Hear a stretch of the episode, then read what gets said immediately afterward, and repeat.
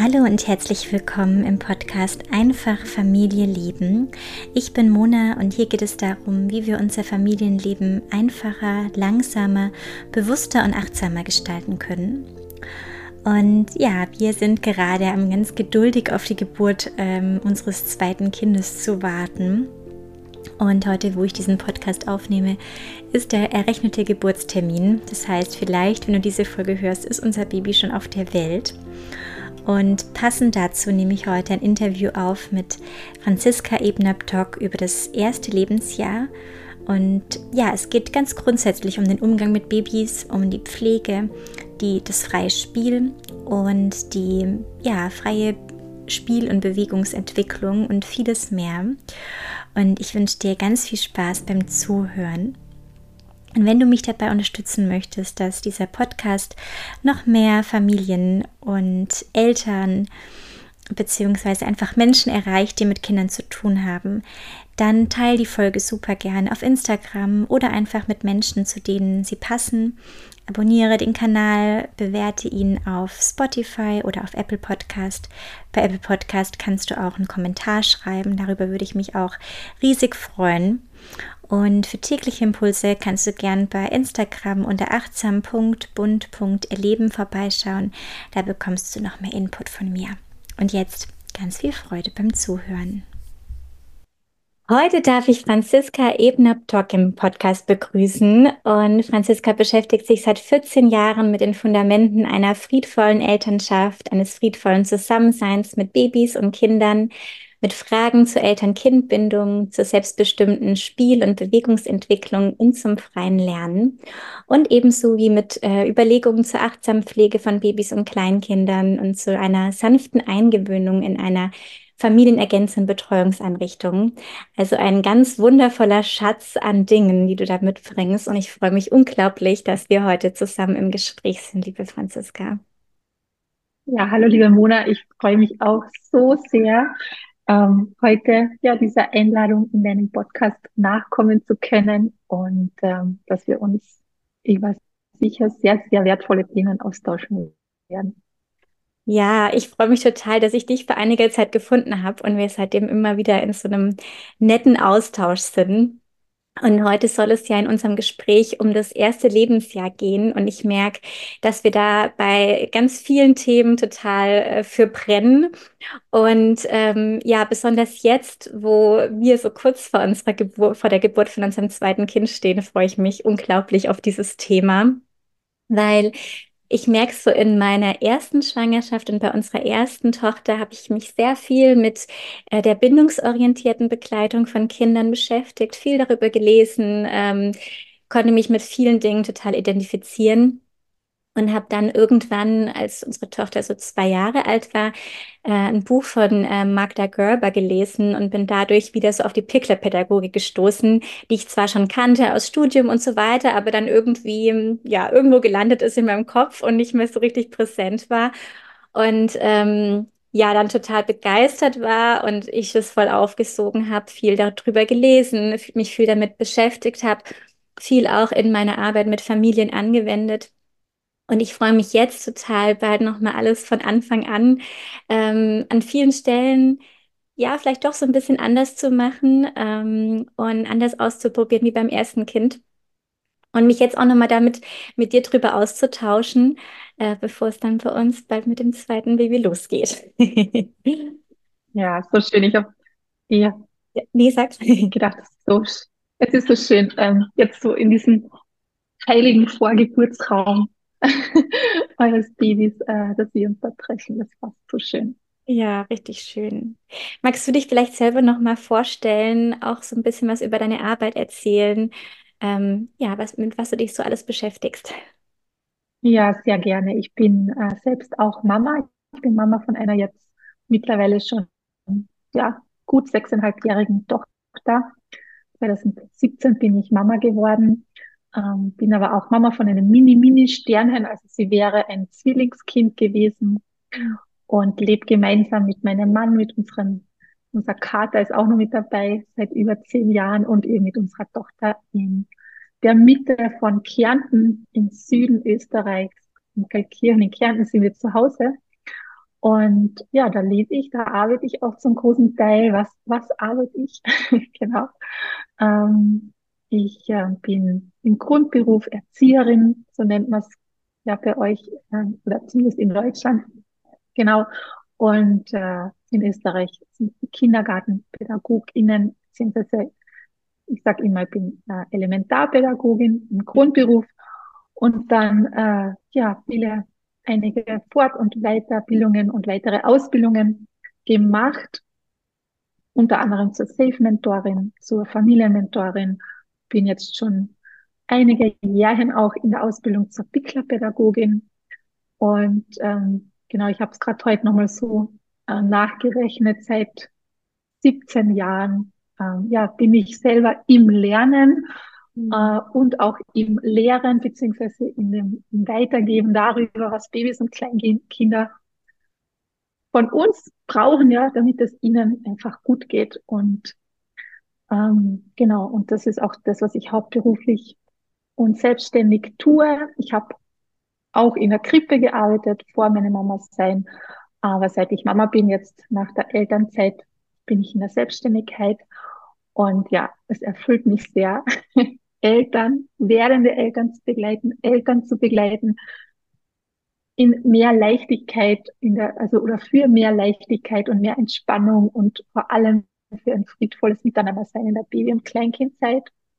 Und äh, bin da in der Elternbildung in Form von Vorträgen, Workshops, Kursen und so weiter, online und auch offline unterwegs. Ähm, genau, und offline vor allem aber auch in einem Sandspielraum. Sandspielraum ähm, nach Ute Struck, nach Emmy Bickler und nach Bo. Genau, zum Bo kommen wir später, glaube ich, auch nochmal genauer. Äh, was ist der Sandspielraum? Nur ganz kurz, für alle, die sich da jetzt vielleicht nichts drunter vorstellen können. Es ist ein äh, Raum voll mit ganz feinen, weichen Sand in unterschiedlichen Gefäßen vorbereitet und ganz viel Kleinmaterial, kleines äh, Spielmaterial, offenes Spielmaterial und ganz, ganz viele Küchenutensile. In Kärnten sagt man Heferlan und Bellerlan und Trappen und Löfferlan und Töpfe und Schöpfer und vieles mehr. Und ja, der Raum ist absolut ein, ein, eine vorbereitete Jahrumgebung für Kinder, für Babys, für Kinder und für innere Kinder, um frei zu spielen und somit das friedvolle Miteinander einfach auch zu kultivieren. Ja, und schlussendlich ähm, arbeite ich seit einem guten Jahr auch mit angehenden Kolleginnen und Kollegen, was mich besonders freut. In der Lehre bin ich tätig äh, und gebe da auch ja Samen weiter oder Pflanzelsamen, gebe da meine Erfahrungen, mein, mein an, bereichertes Wissen weiter und das freut mich ganz besonders. Oh, wie ja. schön. Ganz toll, vielen Dank dir. Ja, wir, wir steigen gleich mal ein ins Thema. Du hast in Instagram die Überschrift über deine Arbeit ähm, Bo meets Pickler, also bindungsorientiert ähm, meets Pickler. Und ich glaube, dass das einen ganz guten Einstieg ähm, darin gibt, was, ähm, ja, was du damit meinst, wenn du das erklärst und worum es heute auch gehen soll.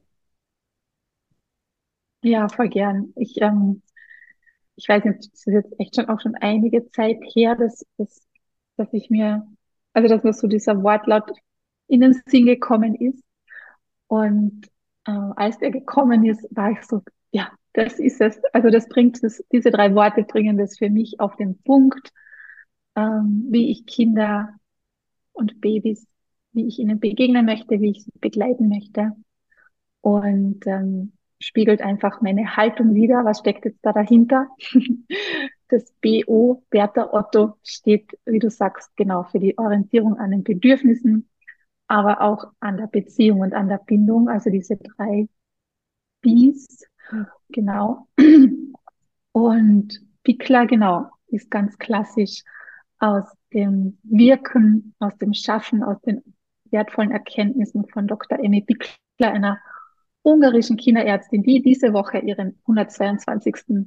Geburtstag gefeiert hätte und ja, ganz viele wundervolle Spuren in dieser Welt hinterlassen hat, vor allem ähm, was den Blick auf Babys und Kinder betrifft und Begleitung. Und sie hat da wirklich, ja, wirklich so an Perspektivenwechsel in die Welt gebracht. Und ähm, als ich das mit dem das erste Mal in Berührung gekommen bin, ist wie gesagt schon sehr, sehr viele Jahre her, ähm, war ich sehr berührt.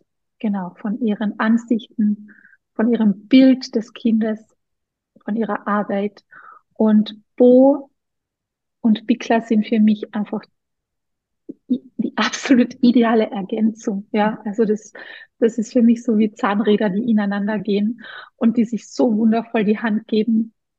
Ähm, ja, und ich freue mich, wenn das einfach immer mehr Menschen und Eltern auch für sich entdecken. Ja. Magst du das mal noch so ein bisschen tiefer erklären, wo du findest, dass es sich so gut ergänzt? Also was Mhm. für dich ähm, Bo ausmacht, was, was macht für dich Pickel aus und wo ähm, findest du, ist es so wichtig, dass da diese Ergänzung stattfindet? Mhm. Ja, also ich glaube, es sind so zwei große Bereiche, die mir ganz spontan dazu als allererstes einfallen. Einmal ist es wirklich so dieser Blick auf die Bedürfnisorientierung, also am Kind. Also eigentlich bei beiden großen Bereichen ist es, ist es der Blick zur Bedürfnisorientierung und dann aber geht's noch, ähm, geht's in eine andere Richtung. Genau, also einmal geht's in die Richtung, ähm, dass ja Bo ganz stark ähm, diese Haltung vertritt. Es braucht eine Orientierung an den Bedürfnissen des Babys, des Kindes, ja. Und das, was ich dann ganz, ganz oft aber erlebt habe die letzten Jahre, wo ich ja auch schon mit der Haltung von Emmy Bickler, mit ihrer Arbeit sehr vertraut gewesen bin, war dann zum Beispiel, das ist für mich so das klassischste Beispiel, dass Eltern, die, die sich ganz bewusst informieren, weiterbilden ähm, und bedürfnisorientiert ihr Baby begleiten, dann aber zum Beispiel ähm, ja im Bereich der Baby, der Körperpflege, der Babypflege oder auch im Bereich der ähm, ja, selbstbestimmten freien Spiel- und Bewegungsentwicklung so überhaupt gar nicht die Bedürfnisse des Kindes im Blick haben. Ja. Und das dann zum Beispiel, also um das jetzt wirklich ganz, ganz greifbar zu machen, ohne irgendjemanden jetzt ähm, ja irgendwie angreifen zu wollen, überhaupt nicht, ja. Ähm, aber so das klassische Beispiel Wickelsituation, ein Baby ähm, ja ist vielleicht unruhig, ähm, ein Baby auf dem Weg zum Kleinkind hin, das schon mobiler geworden ist, äh, wo dann bald der erste Geburtstag ansteht, will vielleicht auch einfach nicht mehr ruhig am Rücken liegen bleiben, um sich pflegen zu lassen. Und dann, ähm, genau, gibt man diesem Baby ein Spielmaterial in die Hände. Ja. Und das, ähm, das geht halt für mich einfach an der Bedürfnisorientierung ein Stück weit vorbei, weil was ganz häufig dahinter steht, ist einfach dieses Bedürfnis des jungen Kindes, sich zu bewegen. Mhm. Ja, und all diese Schritte, die es in seiner Bewegungsentwicklung im ersten Lebenslau äh, im ersten Lebensjahr ähm, ja durchschreitet, die will es natürlich überall ausleben. Ja, also das kann man nicht abstellen, so okay, wenn du dich im Haus, in der Wohnung bewegst, am Boden und so weiter, ähm, dann kannst du dich ins Stehen hochziehen, dann kannst du in den Vier Vierfüßler gehen, ähm, ins Sitzen und so weiter. Aber am Wickelplatz, da will ich, dass du liegst. Genau. Und da war dann für mich so, ist da für mich so immer mehr dieses Bild von, ja, Bo und Bickler, das, das darf sich so viel mehr die Hand geben, ja, zu mir hereingekommen. Und das andere ist ähm, auch, glaube ich, etwas, was, was vielen vertraut ist und das, was wirklich auch, ähm, ja, mitunter wirklich eine Gefahr sein kann in unserer heutigen Zeit. Da muss ich, glaube ich, noch ein bisschen weiter ausholen, weil dieser bedürfnisorientierte Zugang zum Kind ist ja sehr, sehr, sehr, sehr jung. also sehr, sehr jung. Und das steckt absolut in den Kinderschuhen und es, es vollzieht sich gerade oder, oder so ein Wandel hin von dieser oder weg von dieser klassischen alten Erziehung hin zu einer bedürfnisorientierten, beziehungs- und bindungsorientierten, friedvollen äh, Begleitung des Kindes. Dieser Wandel, der hat begonnen. Ja, also der ist noch ganz am Anfang. Und es, es besteht die Gefahr, dass dann einfach das Pendel sozusagen in die andere Richtung halt extrem ausschlägt. Ja, also wir sind jetzt jahrhundertelang extrem in dieser alten Erziehungshaltung gewesen, ja. Und der Großteil ist es nach wie vor. Und jetzt fängt das, dieses Pendel an, in die andere Richtung auszuschlagen. Und diese Menschen, die sich da bewusst auf den Weg machen, Eltern, auch Fachpersonen, ähm, da besteht einfach vor allem bei Eltern die Gefahr, dass das Pendel zu sehr ausschlägt und dass man dann so ganz ins andere extreme Gegenteil geht und diese Bedürfnisorientierung über alles stellt und vor allem die Bedürfnisorientierung auch wirklich missinterpretiert, missversteht und dann auch ähm, missverstanden das Kind begleitet. Und da kommt dann für mich wieder die Verschränkung oder da kommt dann für mich wieder so diese Picklerhand, diese unterstützende Picklerhand ähm, für Eltern, ähm, um Eltern auch wirklich zu sagen, ja, ein Neugeborenes, das steht vollkommen im Fokus und die Bedürfnisse eines Neugeborenen müssen sehr, sehr schnell, prompt, ja, im Idealfall auch passend erfüllt und gestillt werden. Aber je älter dieses Baby wird, ja, und es ist ja nur so kurz neugeboren und nach, keine Ahnung, neun bis zwölf Wochen ist es schon gut in der Regel in der Welt angekommen. Dann beginnt das vierte, fünfte Lebensmonat. Und also es, ähm, es ist einfach gesund für, für die ganze Familie, wenn dann dieser starke Fokus auf den Bedürfnissen des jüngsten Familienmitgliedes dann auch wieder sich verändert. Ja. ja. genau. Und, ähm, und da kann uns einfach auch die Haltung von Amy Bickler wirklich eine gute Unterstützung sein und unser Blick auch aufs freie Spiel. Ja. ja, und so weiter. Absolut, ja, da waren so wichtige Punkte dabei und ich kann dir da total zustimmen. Ich, ich finde auch, äh, wie du sagst, ne, ist diese, dass es so jung ist, diese, diese Begleitung von Kindern, führt einfach auch dazu, dass ich viele, dass ich merke, dass viele Eltern da total verunsichert sind, weil wir haben, wir wohnen, zum einen leben wir nicht mehr in diesem, in diesem, in dieser Großfamilie oder in einer Kultur, wo sich Dinge immer weitergeben und wir da getragen werden von der ganzen Gemeinschaft und alle das Gleiche machen in der Begleitung von Kindern, sondern ähm, im schlimmsten Fall sind wir wirklich die Ersten vielleicht in unserer, in unserer Familie, die die Dinge anders machen wollen, ja, äh, müssen uns die ganze Zeit rechtfertigen, ähm, fühlen uns die ganze Zeit irgendwie nicht verstanden und ähm, ja, und haben da niemanden, an den wir uns hinwenden können. Und zum anderen, wie du sagst, schlägt es schnell in die andere Richtung aus, dass nur noch die Bedürfnisse des Kindes im Fokus sind und, und Bedürfnisorientierung und das Missverstehen zu viele heißt halt auch, alle Bedürfnisse des ganzen Familiensystems sind eben im Fokus. Und ähm, ich glaube, das habe ich auch, obwohl das mir schon immer im Kopf war, aber trotzdem ähm, geht es manchmal unter und oder gerade am Anfang und man kommt, finde ich, da manchmal schwierig wieder raus zu sagen, hey, ja, aber ich habe auch Bedürfnisse und wir müssen jetzt gucken, ähm, wie wir das alles so in eine Balance bringen ähm, und das heißt eben manchmal eben auch, du, du musst eben auch Bedürfnisse zurückstellen. Jetzt bin ich da. Und ähm, was ich auch wichtig fand bei dir, war dieses äh, ja, wir, wir, wir tun Bedürfnisse prompt oder möchten Bedürfnisse prompt und richtig natürlich auch äh, erfüllen, aber trotzdem ähm, ist da trotzdem ein Moment von beobachten. Ja, ich kann trotzdem noch kurz in diese Beobachtung gehen und mich fragen, was ist es für ein Bedürfnis? Und ich habe so das Gefühl, bei der bedürfnisorientierten ähm, Begleitung von Kindern kommen wir sehr schnell rein in dieses Angst vor Weinen zu haben. Also wir wollen ähm, wir haben so dieses Ziel, das Kind muss dann immer gut drauf sein. Es ist äh, quasi, es weint nie, äh, es ist immer alles super. Ähm, und dann kommen wir in so einen ganz großen Stressfaktor und wollen dieses, diese Gefühle von dem Kind ähm, sofort stillen. Ähm, und, und, und dann fehlt manchmal eben dieser kurze Moment von, ah, was ist das eigentlich für ein Bedürfnis gerade? Und es wird vielleicht viel, viel zu schnell ähm, geschuckelt, ähm, ähm, die, die Brust gegeben, was überhaupt nicht falsch ist, aber dass einfach kurz dieser Überlegungsmoment da ist, was braucht das Baby eigentlich gerade? Wirklich, ja, was braucht es gerade wirklich? Ja. ja. Und da, und das ist wundervoll, dass du das reinbringst, weil genau da reicht uns auch wieder die, die Bikla-Pädagogik oder diese Haltung, die Hand und sagt, halt mal kurz inne und schau mal, was es gerade wirklich ist. Ja.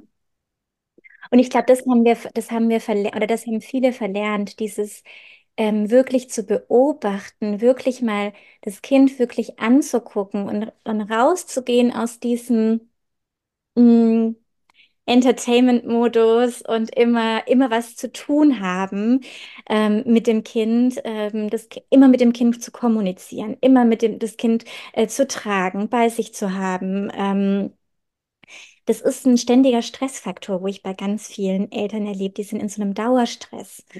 Und ich glaube, dass da, wenn, wenn, wie du sagst, wenn da diese Zahnräder ineinander kommen, ähm, das zu viel mehr Langsamkeit und Ruhe führen kann auch. Mhm. Definitiv. Ja. Ja. Mm, Vielleicht gehen wir gerade auf dieses Weinen ein. Ich finde es, ähm, ich habe in dem Buch von Amy Pickler, äh, Friedliche Babys, zufriedene Eltern heißt es, habe ich gelesen, sie schreibt, sie spricht von der Erziehung zum Weinen. Ähm, sagt ihr der, oder kennst du den Begriff auch von Mhm. so? Ja. Magst du da mal so ein bisschen drauf eingehen, was sie damit meint?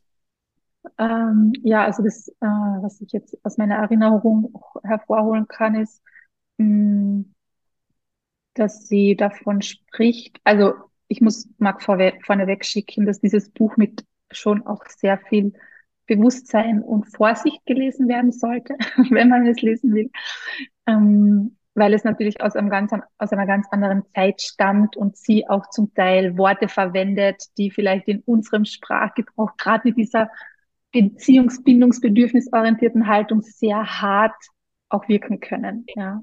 Mhm. Ähm, aber sie spricht von dieser Erziehung zum Weinen in dem Zusammenhang, dass eben, also im Grunde eh das, was, was wir gerade schon besprochen haben, dass mh, ja, das dadurch, dass halt vielleicht auch wirklich in einem zu großen Maß, ja, auf das Weinen vom Baby mit sehr großen, sage ich mal, Angeboten reagiert wird, ja, ähm,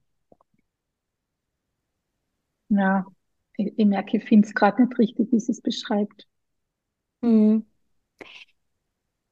Ich, ich habe mir hast es du im Kopf? Also ich habe mir mal so drei Stellen ähm, rausgesucht, die sie so ein bisschen ähm, da aufzeigt. Und das, das eine war eben dieses, wir müssen versuchen, die Ursachen des Weins zu finden. Darüber hatten wir es ja auch Mhm. gerade, dass wir eben nicht reinkommen in dieses mechanische, in eine mechanische Ja, Routine. genau. Ja, was, was braucht es so? Ja, Genau. ein, ein Angebot nach dem anderen, Ja. einfach so, so wie eine Maschine abarbeitend, genau, äh, zu schauen, ah ja, das kann die noch probieren, das kann die noch probieren, Mhm. das, das probiere ich noch. Und irgendwann wird schon aufhören zu weinen. Und anstatt halt, ja, genau wirklich zu schauen, ähm, was braucht's jetzt? Und ganz oft ist ja das Weinen auch einfach nur ein Erzählen. Also Weinen ist ja die Kommunikation von Babys. Sie können, ähm, also sie können auf verschiedene Arten mit uns kommunizieren, aber das Weinen ist eine ganz große Möglichkeit, uns zu erreichen und uns mitzuteilen, ja, was eben gerade los ist, ja. Und dahinter kann ein körperliches Bauchzwicken stecken, ja, dahinter kann aber auch einfach ein Erzählen stecken, dass mir gerade alles heute zu viel gewesen ist, vielleicht der Besuch zu lang gewesen ist oder mh, ja, ich mag auch diesen Begriff so gern, des Gebärmutterheimwehs, weißt Mhm. du, ob du den kennst. Ja, ja. Ja, also es kann sehr, sehr viele Hintergründe haben. und alles Mögliche, gell, was, was da einfach ausgedrückt wird. Ja. Ja, genau. Und dass es dann manchmal einfach auch darum geht, es sein zu lassen und diese Erlaubnis dem Kind zu geben, weinen zu dürfen. Und dass es eben nicht äh, immer sofort gestillt werden muss, äh, wenn, wenn wir wissen, hey, es sind gerade die Bedürfnisse erfüllt von dem Baby, ähm, sondern auch diese Erlaubnis, ja, du darfst, du darfst mir gerade dein Herz ausschütten. Ja, du Ja, darfst weinen. Ja. ja, genau. Also ich sag, ich bin ein Riesenfan vom Weinen bei Menschen jeglichen Alters, weil Weinen was Wundervolles ist. Ja, es ist ja nicht nur für das Baby ein Kommunikationsmittel, es ist auch ein, ähm, ein Ventil, Mhm. um was abfließen lassen zu können. Ja. Und, und so wie du sagst, also es braucht, es braucht absolute Begleitung. Das ist auch das große Bo in meinem, meiner Haltung, ja. Never ever ein Baby alleine irgendwo weinen oder schreien zu lassen. Also es braucht immer, immer Begleitung. Und wir dürfen aber, ja, feinfühliger hinschauen, welche Art von Begleitung braucht es jetzt. Braucht es jetzt ein Angebot, ja, braucht es irgendeine Intervention oder braucht es einfach auch nur gehalten zu werden und dass mir eben jemand zuhört. Und ich glaube, das, was den, was den Umgang mit dem Weinen so unfassbar schwer macht, ist, dass das Weinen eines sehr, sehr jungen Menschen, eines Babys, auch eines Kleinkindes, ähm, ja, uns innerlich sehr berührt und einfach unser eigenes inneres Kind oder auch unseren, unser inneres Baby ähm, ja lebendig werden lässt und vielleicht ähm, an Erinnerungen anknüpft. Und ja, man, wir dürfen uns viel mehr mit unseren inneren Kindern beschäftigen und wir dürfen uns viel mehr mit den Weinen beschäftigen und wir dürfen Wege finden, uns selbst zu halten in so einem Moment, ja, uns selbst zu regulieren, damit wir dann unser Baby auch co-regulieren können. Also das ist ja auch ein Begriff aus der Bedürfnis-, Beziehungs- und bindungsorientierten ähm, Haltung, dieses, diese Co-Regulation, wie unfassbar wichtig die ist. Genau. Total. Und ich will da auch total Werbung für machen, dass es auch äh, dass wir auch oftmals Co-Regulation brauchen, also quasi eine Co-Co-Regulation, dass wir, ähm, gerade wenn, wenn es zum Beispiel nachts ist, ja, da hat man ja dann die Möglichkeit, da ist dann Partner, Partnerin auch da. Und äh, da darf dann die, die andere Person auch dich halten, damit du das Kind halten kannst. Ähm, das hat, hat uns zum Beispiel total geholfen in manchen, wenn es eben so Situationen gab, wo einfach gerade nichts gepasst hat und es einfach gerade nur das Wein gebraucht hat, hat äh, sich meine Frau eben hinter mich ähm, gesetzt und hat mich gehalten und ich habe eben unser Baby gehalten. Und das war, ich konnte da ganz anders mit umgehen, weil sie mich ko-reguliert hat und ich dadurch ähm, eben unser Kind reguliert habe und ähm, wir das viel öfter machen sollten, ja, dass auch wir gehalten werden dürfen. Ja, in jedem Fall. Ja. Und was mir auch noch einfällt zum, zum Weinen begleiten, ähm, weil es gibt ja vieles, viele Möglichkeiten, was dann an Angeboten an das Baby herangetragen wird. Ja, also das ist schon auch ähm, ein paar angesprochen. Ich glaube, so Schuckeln und die Brust anbieten. Ähm, aber es gibt ja auch noch andere, andere Dinge, herumgehen oder was gibt's noch? Ähm, hüpfende Bewegungen oder ähm, ja, auch der Schnuller kann auch eine Antwort sein aufs Weinen. Und das, was glaube ich nochmal auch ein guter Impuls für Eltern sein kann, dass man immer mal wieder, wenn wir uns an solchen Strategien bedienen, dass wir immer mal wieder aber auch mal reflektieren und überprüfen, braucht es das jetzt eigentlich noch? Ja, also ich kenne auch Familien, wo die Kinder mit ähm, fast drei Jahren in der Tragehilfe in den Schlaf getragen werden. Ja.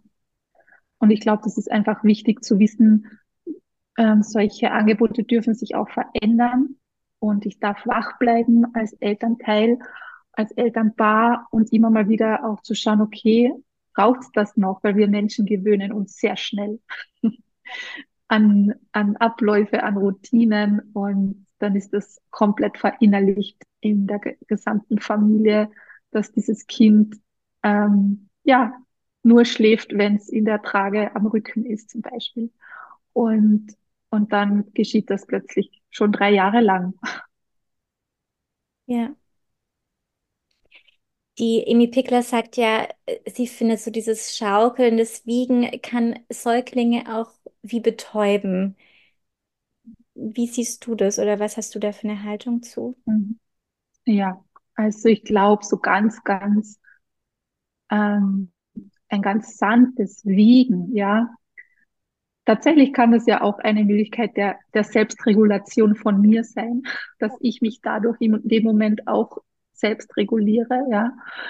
Ähm, und, und ich würde dann noch einmal Unterschiede machen, weil es, also ein sanftes Wiegen ist für mich nochmal ganz was anderes als jetzt ein aufgebrachtes, hektisches Schuckeln und ähm, fast Schütteln. Ja, also das ist, ist auch immer mal wieder beobachte ich das bei Eltern, dass die dann selber in so einen Stress ähm, Kreislauf eben reingehen und und das, also ich glaube, das kann schon sein, dass dann das Baby aufhört zum Weinen, aber es kann eben auch wirklich sein, dass es das nicht nicht aus dem raus macht, dass es zur Ruhe gekommen ist innerlich, sondern dass es irgendwann auch einmal ähm, ja so die Jalousien runterfährt und ja in, die, in eine Resignation auch irgendwie geht.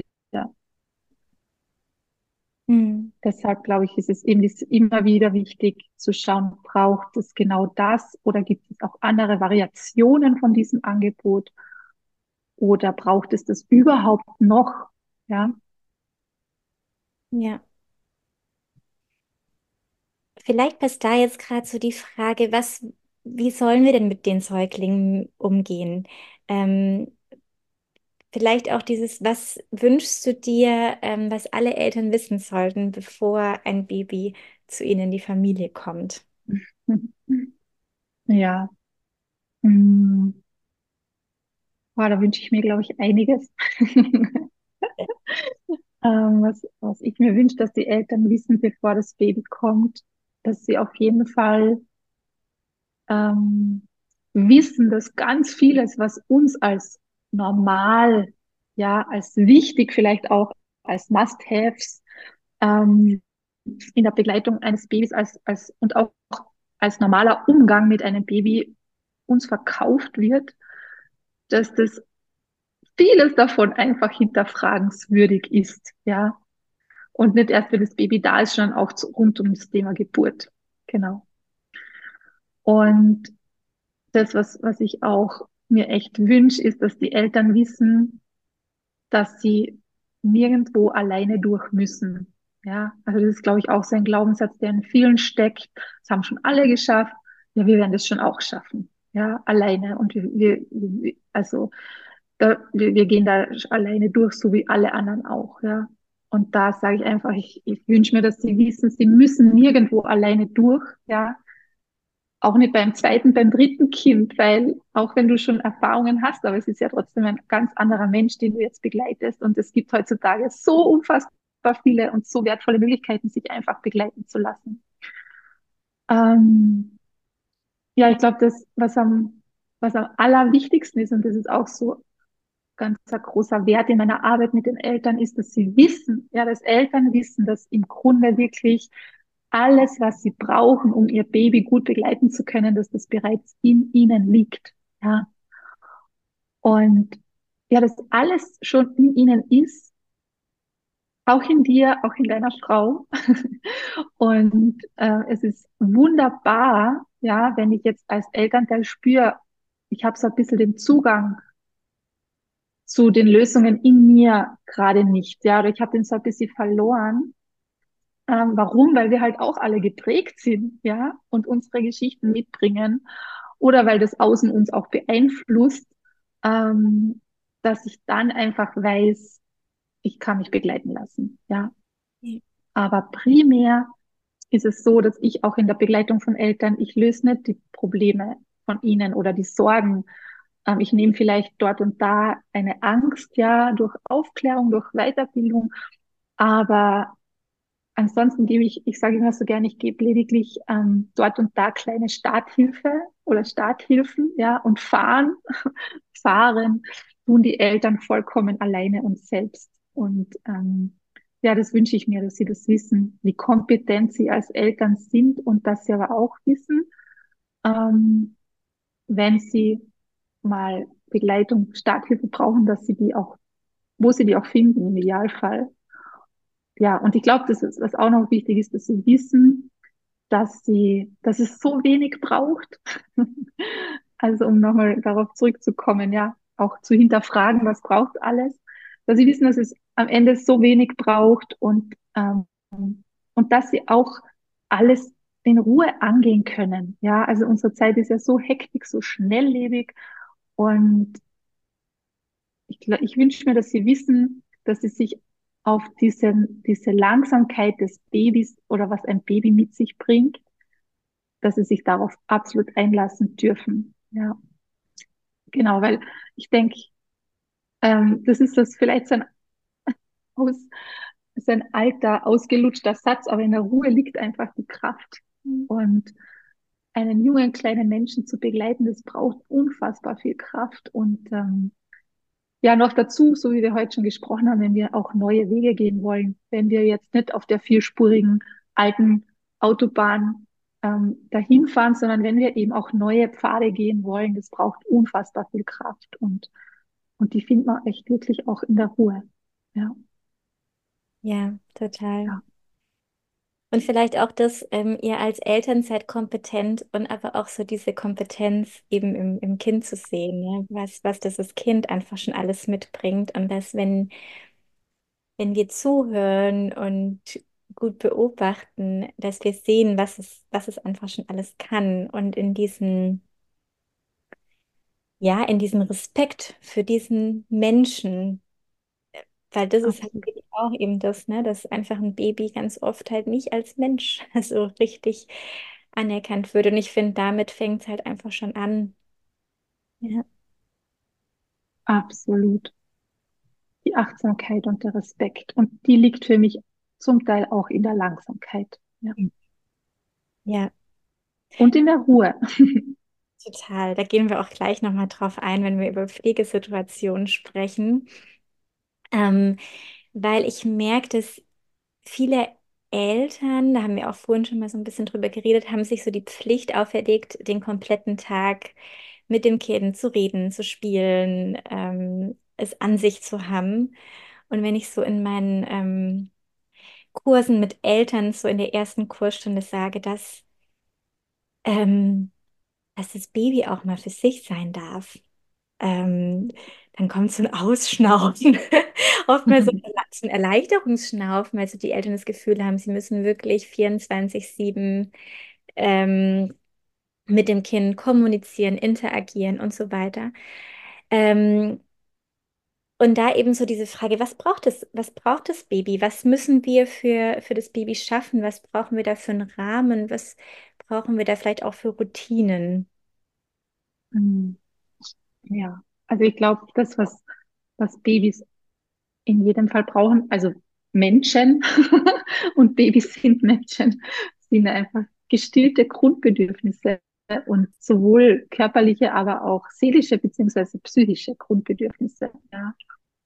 Und die Sicherheit ist ein absolut großes, unsichtbares Bedürfnis. Ja, vielleicht nicht so sichtbar und so greifbar wie ähm, Nahrung, ja, oder auch ähm, Schlaf, frische Luft. Mhm. Ähm, und auch noch ein Bedürfnis und ja, und das ist auch wieder so die Verbindung zwischen Bo und Bickler ist auch wirklich mit zunehmendem Alter des Babys eben das Bedürfnis nach Autonomie, also, also die Selbstbestimmung. Also die Sicherheit auf der einen Seite, die Selbstbestimmung auf der anderen Seite. Und ähm, ja, wie, wie können wir das erfüllen? Ich glaube, das ist für die meisten heutzutage ganz klar die ähm, ja, dieses Sicherheits- und Wohlgefühl, dass da, dass es ganz viel über Körperkontakt gestillt wird, ja, nicht nur übers Stillen, weil es geht auch, wenn man mit Fläschchen das Baby ernährt, aber der Körperkontakt, der Geruch der vertrautesten äh, Personen, die Stimmen, all das gibt dem Baby einfach unfassbar viel Sicherheit. Ja. Ähm, und Routinen, die hast du angesprochen, ja, oder auch ein Rahmen ist, das ist absolut was Wertvolles. Ich weiß aber, dass das ähm, Eltern auch stressen kann, ja, ähm, wenn sich irgendwie Abläufe sich wiederkehrend äh, regelmäßig wiederholen sollen. Ich glaube, es ist auch ganz wichtig, da individuell hinzuschauen, ähm, dass es allen gut mit, damit geht. Ja. Ja. Und was aber, was aber schon, glaube ich, unterstrichen werden darf, ist ein Rahmen, ein, äh, auch Routinen, sich wiederholende Routinen. Es muss überhaupt nicht an Uhrzeiten gebunden sein, aber das gibt eben Orientierung und das ist so einer meiner Leitsätze, auch Orientierung gibt Sicherheit. Ja, und sind wir wieder beim Bedürfnis nach Sicherheit. Und ähm, ja, auch Sprache gibt ganz viel Orientierung, passt vielleicht auch noch da dazu. Ähm, und du hast so gemeint, ja, es, ähm, viele glauben, sie müssen so den, den ganzen Tag mit dem Kind sprechen. Also ich, ich bin voll der Fan von, von viel mit dem Kind sprechen, viel mit dem Baby sprechen, ihm, wie gesagt, über die Sprache auch Orientierung zu geben, was wiederum auch zur Sicherheit führt und gleichzeitig, und ich glaube, das ist jetzt nochmal so der Kreis ähm, so zu diesem Thema, was brauchen Babys von uns, ähm, Gleichzeitig ist noch ein Bedürfnis ganz, ganz wichtig und du hast es schon angesprochen, was du in deinen Kursen ähm, erlebst und aussprichst, dieses Bedürfnis, einfach auch einmal für und mit sich zu sein und das halt ungestört, ja. Und es ist für ganz viele so unvorstellbar, dass, dass ein Baby so ein Bedürfnis hat. Ähm, aber ja, das ist da. Die Voraussetzung dafür, dass sich dieses Bedürfnis auch zeigt, ist halt einfach wiederum, und das ist einfach alles so ein Kreis, in sich schließende Kreise, dieses Sicherheitsgefühl und das äh, Wohlbefinden. Ja. ja. Äh, weil nur wenn ich mich absolut in Sicherheit fühle, und das sind wir wieder bei der Bedürfnisorientierung, bei diesem ähm, Fakt, dass wir wissen, ähm, dass ja ein Baby sich einfach ähm, in Sicherheit fühlt, wenn es in der Nähe ähm, Menschen weiß, die es auch beschützen, ja. Und genau, jetzt äh, habe ich irgendwie meinen Satz verloren. Aber ich glaube, ich nee, das, das Wichtigste gesagt. Ja, weil ich meine, es, es wird ja sowieso so sein, ne, dass wir, wenn wir mit dem Baby zusammen sind und wenn, wenn wir alleine die Pflegesituation nehmen, ähm, das äh, Stillen nehmen, das An- und Ausziehen, ja, das das ist eigentlich der größte Teil des Tages, äh, mit dem wir uns mit dem Kind Exakt. Und wenn wir da äh, mit dem Kind kommunizieren, mit dem Kind interagieren, dann ist es einfach schon ein extrem großer Teil. Und wenn wir dann immer wieder kleine Momente haben, wo das Kind gerade für sich ist und happy ist, dann müssen wir da nicht reinkrätschen und ähm, die Rassel über den Kopf, ähm, über den Kopf, ähm, wie sagt man? Ähm, schütteln. Schütteln, genau. Ähm, was ich einfach oft beobachte, ja, dass es so ein Impuls ist, den ähm, nicht unbedingt Eltern, aber erwachsene Personen einfach äh, schnell, schnell haben, wenn sie ein Baby sehen und dann noch irgendein Spielzeug erstmal so vor dem Gesicht hin und her zu schütteln, ähm, bevor man einfach sich mal neben das Baby sitzt, äh, guckt, was macht das Baby eigentlich gerade und ist gerade eigentlich mit sich zufrieden und unterbreche ich das Baby eigentlich gerade eher äh, wenn ich da einfach so reingrätsche. Hm. Und ich glaube, das ist, das, das hat zum großen Teil so den Hintergrund, dass, ähm, ja, dass wir dieses Bild von, von unserer Rolle in der Begleitung des Babys halt so verstehen, dass wir ihm die Welt zeigen müssen, was wir ja auch tun, ja, aber dass wir ihm auch alles zeigen müssen, alles erklären müssen, weil es fördern müssen, ja, ihm was lernen müssen, was beibringen müssen. Und, und das ist ja auch nochmal ein riesengroßer, ja, wertvoller Bereich aus der Pickler-Pädagogik, ähm, diese freie beziehungsweise selbstbestimmte autonome Spiel- und Bewegungsentwicklung, ja, und das, und das Pendant dazu, zu dieser verstandenen Rolle, ich, ich, ich muss ja meinem Kind was beibringen, ich muss ihm ja zeigen, wie dieser Puzzle funktioniert, ähm, ist eben so dieses Vertrauen in uns selbst wieder zu entdecken oder auch wach zu wecken, aufzuwecken, dass, dass das Baby sich wirklich nach seinem inneren Bauplan entwickeln wird. Und dass es mit absolut hundertprozentiger Sicherheit ähm, zu einem Zeitpunkt, wenn es reif dafür ist, wenn, wenn, die, wenn die Voraussetzungen passen, wenn die Bedürfnisse gestillt sind, diese Rassel greifen wird, die vielleicht neben ihm vorbereitet wurde, und die dann entdecken wird, ja, und dann selbst bestimmt und ähm, ja, frei entdeckt, was es damit alles machen kann. Ja, ja, total schön. Ja. Wollen wir vielleicht noch mal so ein bisschen auf die Pflegesituation eingehen, weil ich finde, das ist ja so ein ähm, ja ganz wichtiger Punkt bei der Pickler-Pädagogik und einfach auch so ein Punkt, wo ich merke, dass da ganz viel auch mh, ja, Frust vielleicht, Frustration ähm, bei vielen Eltern entsteht, gerade auch wenn wir so gegen Ende des ersten Lebensjahres gehen. Du hast ja vorhin schon angesprochen, ne? Die Kinder werden mobiler, werden agiler. Ähm, und wie können wir wirklich von Anfang an ähm, die Pflegesituation gut gestalten? Vielleicht können wir auch ähm, damit anfangen, wie sollte der Wickeltisch ähm, gestaltet sein? Mhm. Ja, voll gern. Über das könnte ich ja durchgehend sprechen. Ja, das mag ich auch so gern, das Thema. Ähm, ja, weil es einfach wirklich, ähm, Pflege ist wirklich der place to be für die Beziehung. Ja.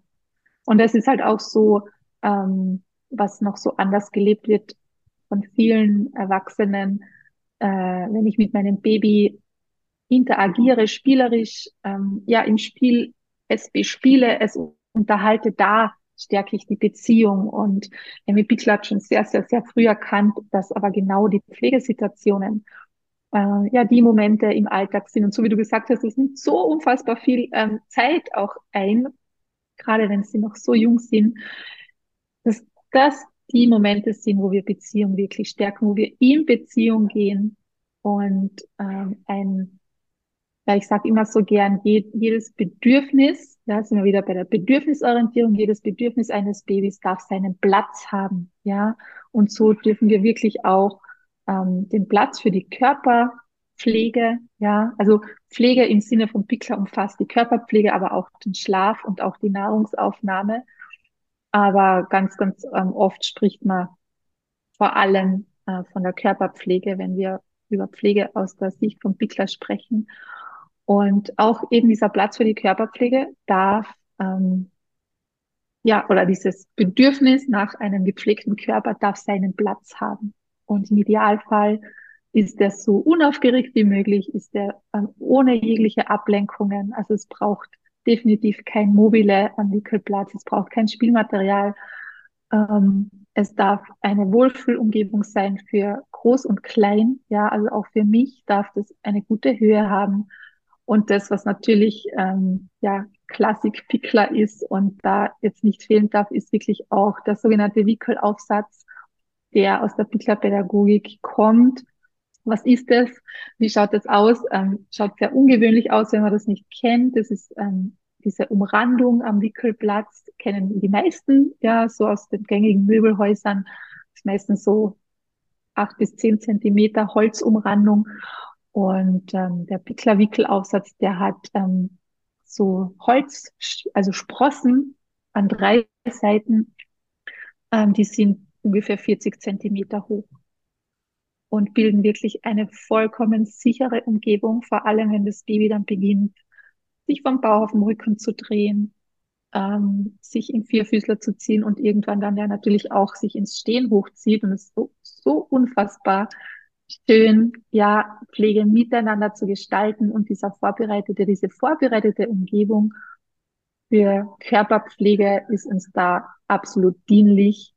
Ähm, genau, also betonen möchte ich auch auf einem Pickler-Wickelplatz darf ein Baby niemals alleine gelassen werden, weil natürlich eine Seite ist immer offen und ähm, darf, also diese, diese Hand am Kind, das ist, glaube ich, ganz, ganz wichtig. Ja ähm, weil auch schon ganz junge Babys können sich mal aus einem Reflex heraus schon drehen. Genau, aber ich glaube, das ist so das Allerwichtigste zu diesem Platz für die Körperpflege. Oder fällt dir noch was ein? Nee, total. Ähm, vielleicht können wir da gerade noch mal drauf eingehen, äh, für was dann, wenn, wenn der jetzt noch jemand noch nie was von gehört hat, ne, von dem Pickler-Wickel, ähm, der, dem Wickelaufsatz. Ähm, was macht man damit mit den Stäben? Mhm, mhm. Ja, also zum einen ähm, ist es für ein so junges Kind oder für so einen jungen Menschen kann einfach generell eine Umrandung ums Köpfen äh, noch einmal mehr das Sicherheitsgefühl und das Wohlbefinden steigern, ja, anstatt so irgendwie ähm, ja so viel Fläche um sich zu haben. Also das ist eine Begrenzung, die das Sicherheitsgefühl ähm, unterstützen kann und das Wohlgefühl. Wir hatten auch wirklich noch im neugeborenen Alter nochmal auch zusätzlich so eine ähm, Zirbenschlange oder Bettschlange mit Zirbenfüllung, so ganz eine dünne kleine, so nochmal ums Köpfen. Also einfach wirklich so dieser Kopf, der so offen ist, ja, der so schutzlos ist, nicht nur in körperlicher, ähm, aus körperlicher Sicht, sondern auch aus energetischer Sicht. Ähm, ja, genau, Stimmungen, die, das Baby, das ist so offen, wenn es auf die Welt kommt, einfach so ein bisschen mehr für Schutz. Das ist mal so das eine. Und dann natürlich, wenn das Baby beginnt, mobiler zu werden, äh, ist es einfach sicherer. Ja, also ein Baby, das ähm, am Wickelplatz im Vierfüßler steht oder sitzend, ähm, äh, ja, da oben sitzt oder dann eben hin zum, zum ersten Geburtstag äh, rundherum sich ins Stehen hochzieht, ja, äh, ist es absolut sicher, dass ich es da auch weiterhin pflegen kann. Ganz viele Familien gehen dann ja zu dem Zeitpunkt spätestens auf den Boden. Das kann man auch machen. Der Nachteil dabei ist halt, dass gerade rund um den ersten Geburtstag, wie gesagt, dieses Bedürfnis nach Autonomie ähm, rasant zunimmt und dann können wieder andere ähm, Herausforderungen entstehen, dass das Baby halt wegläuft, ja, oder halt wegkrabbelt. Und äh, so ist es doch noch auf diesem begrenzten und absolut geschützten Platz und ähm, es kann die Pflege gemeinsam gestaltet werden. Und das ist auch nochmal, glaube ich, ein wichtiger Punkt für den Wickelaufsatz, weil die Kinder wollen ähm, aktiv teilnehmen an der Pflege. Ja, sie wollen kein passives äh, Objekt sein, das da liegt oder, oder irgendwie sitzt oder wie auch immer und das gepflegt wird, sondern sie wollen aktiv teilnehmen, aktiv mitgestalten, in Beziehung gemeinsam Pflege gestalten und das ist so unfassbar ja erleichternd mit seinem Wickelaufsatz, vor allem wenn sie dann auch ähm, in, sich ins Stehen hochziehen. Ähm, jeder, der schon mal ein, ein Baby gewickelt hat oder ja einfach auch gereinigt hat, sage ich mal, gewaschen hat, ähm, mit Stuhlgang in der Windel wir wissen, dass das schon auch manchmal richtig herausfordernd sein kann. Und wenn dann da ein Baby steht und sich festhält, ja, und sicher steht, dann kann ich es bitten, sein Bein zu heben. Und es kann auch selber mit sich mitpflegen. Und ähm, es ist ganz, ganz, ganz eine feine gemeinsame Zeit, die unfassbar nicht nur den Körper pflegt, sondern wie gesagt auch die Beziehung. Total.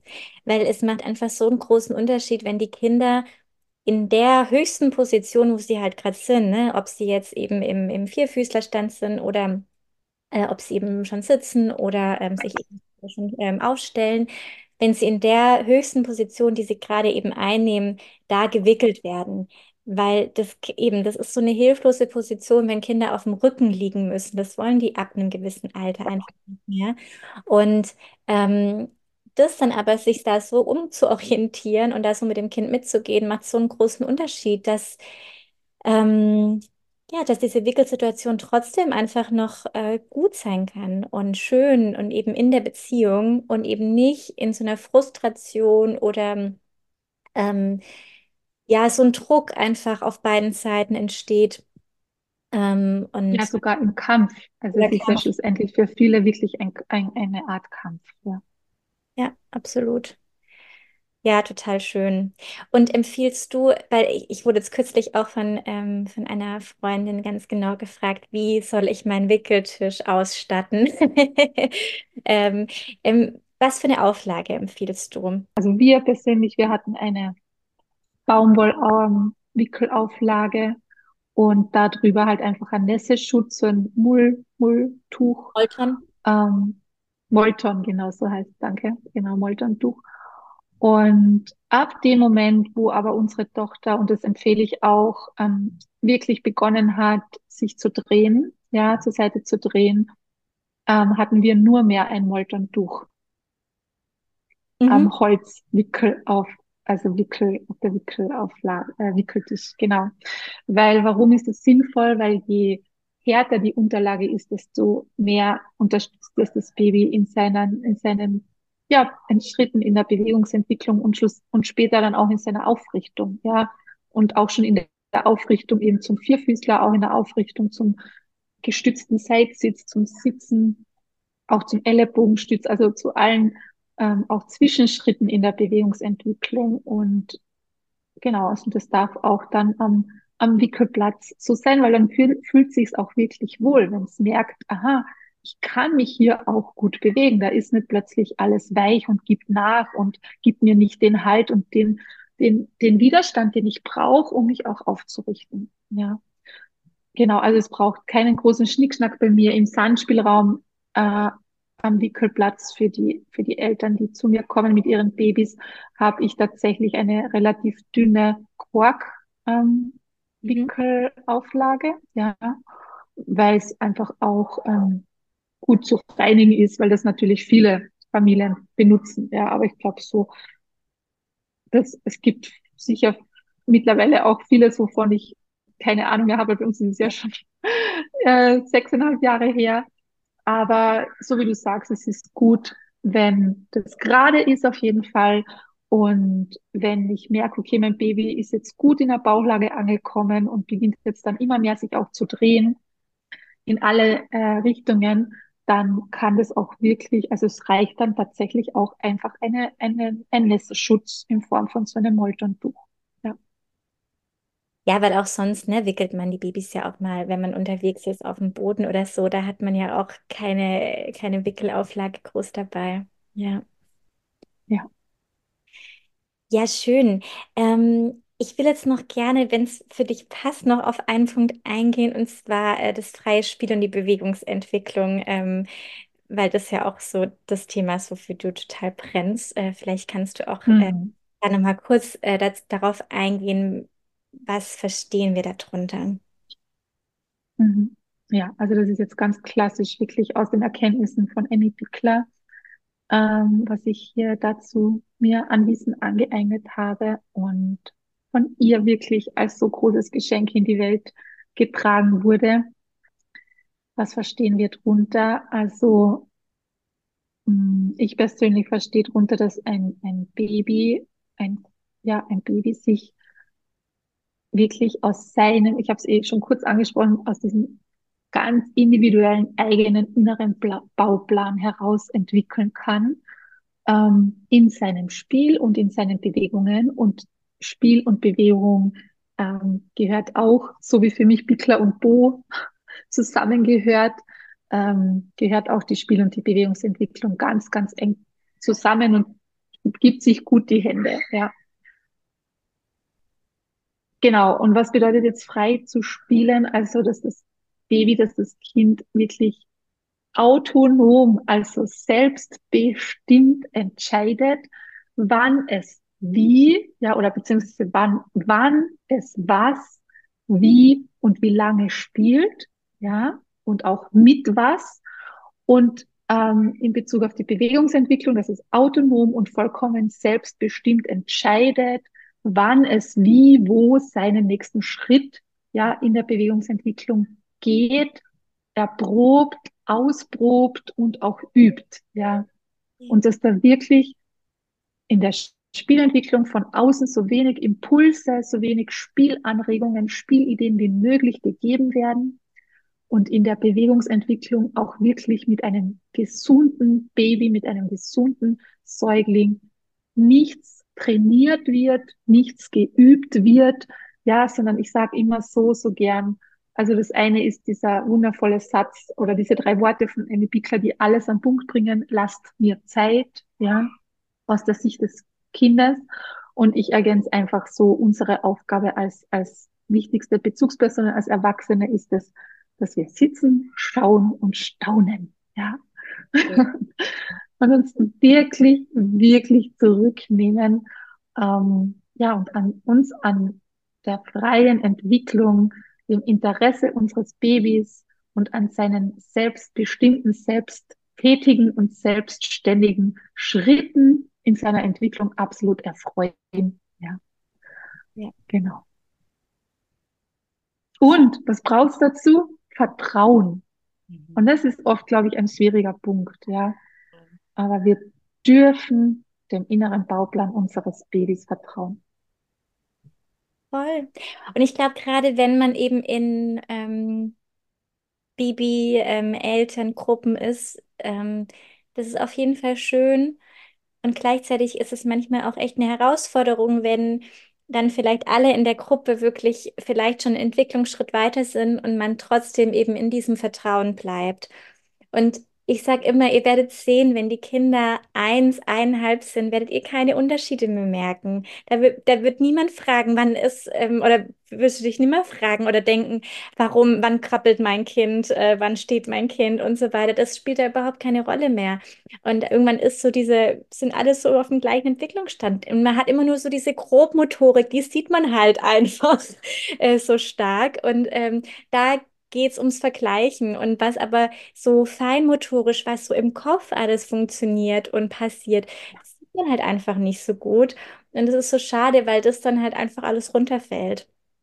Ja, und, und tatsächlich auch, also die Feinmotorik ist das eine, aber auch einfach dieses Bewusstsein zu haben, wie sehr die Gehirnentwicklung mit der grobmotorischen Bewegung auch zusammenhängt, also wie sehr Bewegung und Gehirn ent, ähm, ja, ein gesundes Gehirn auch zusammenhängen. Und ich habe gerade heute auch ein ganz wertvolles Video ähm, entdeckt bei einer Kollegin von mir, ähm, die so die Frage oder die so diese Elternfrage aufgenommen hat, ja, wie, ähm, wie unterstütze ich denn mein Baby am besten beim Sitzen lernen?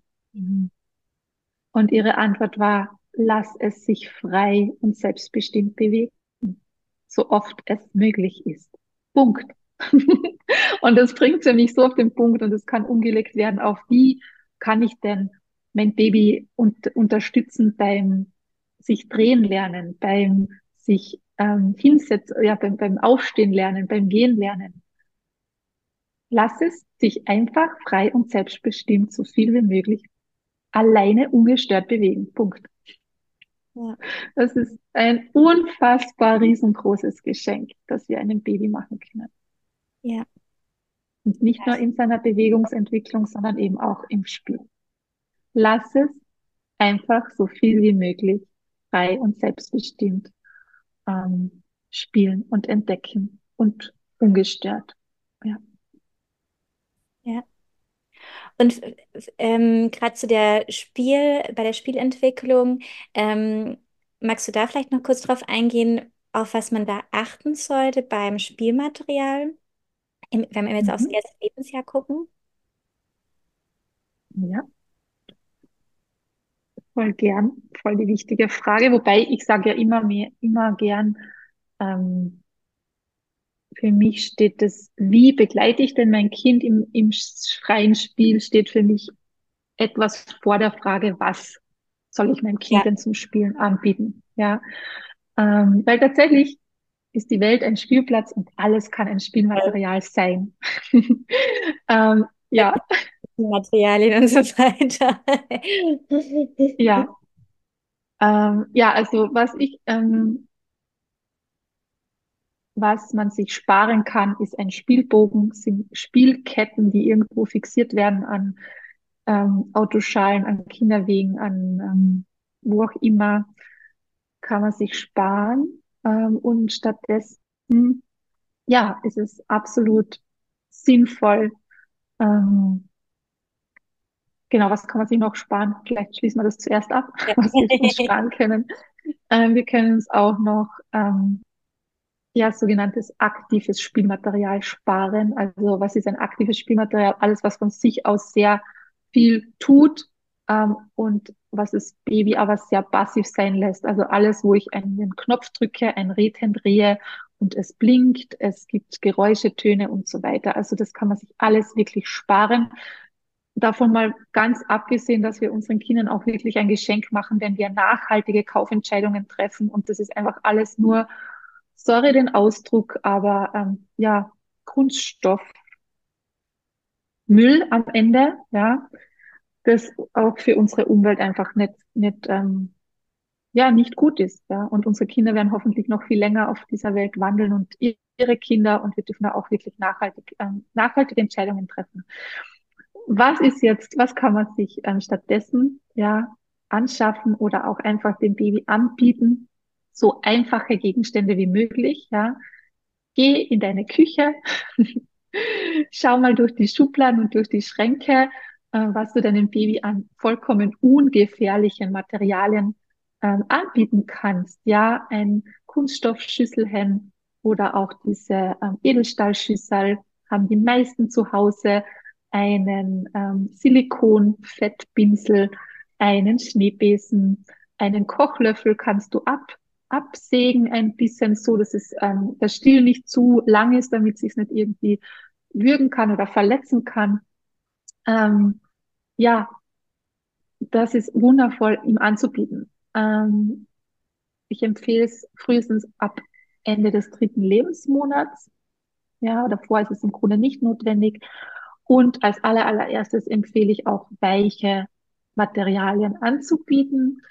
Und äh, ja, auch aus der Pickler-Pädagogik gibt's da ganz klassisch so ein Baumwolltuch zum Beispiel, ein Baumwolltüchlein ähm, aus ein bisschen festerem Stoff, das man auch wirklich gut neben dem Kind, neben dem Baby, so wie eine Pyramide hinstellen kann oder ein weiches Stoffbücken. Ähm, genau, zum ersten Entdecken, Erkunden ein bis drei Materialien, das reicht vollkommen. Und mit der Zeit kann es dann natürlich mehr werden. Mit der Zeit können eben erste härtere Gegenstände auch zum Entdecken, zum Bespielen, zum Erkunden äh, angeboten werden. Ja, natürlich der Klassiker sind Greiflinge. Ähm, ein einfacher Holzring ist der erste einfache, einfachste Greifling ja, für ein Baby. Gardinenring oder sowas, genau. Genau, große Gardinenringe. Äh, Baumarkt ist auch wundervoll, Spielmaterial für, für Babys äh, zu besorgen oder auch einfach ähm, am Flohmarkt mal zu schauen. Ja. Und halt wirklich auch Alltagsgegenstände, die unbedenklich und ungefährlich sind, natürlich. Also Kleinteile, ähm, da muss man sehr aufpassen und natürlich selber entscheiden, was man da anbietet, ähm, bewusst und verantwortungsvoll. Ja, genau. Schön, ja.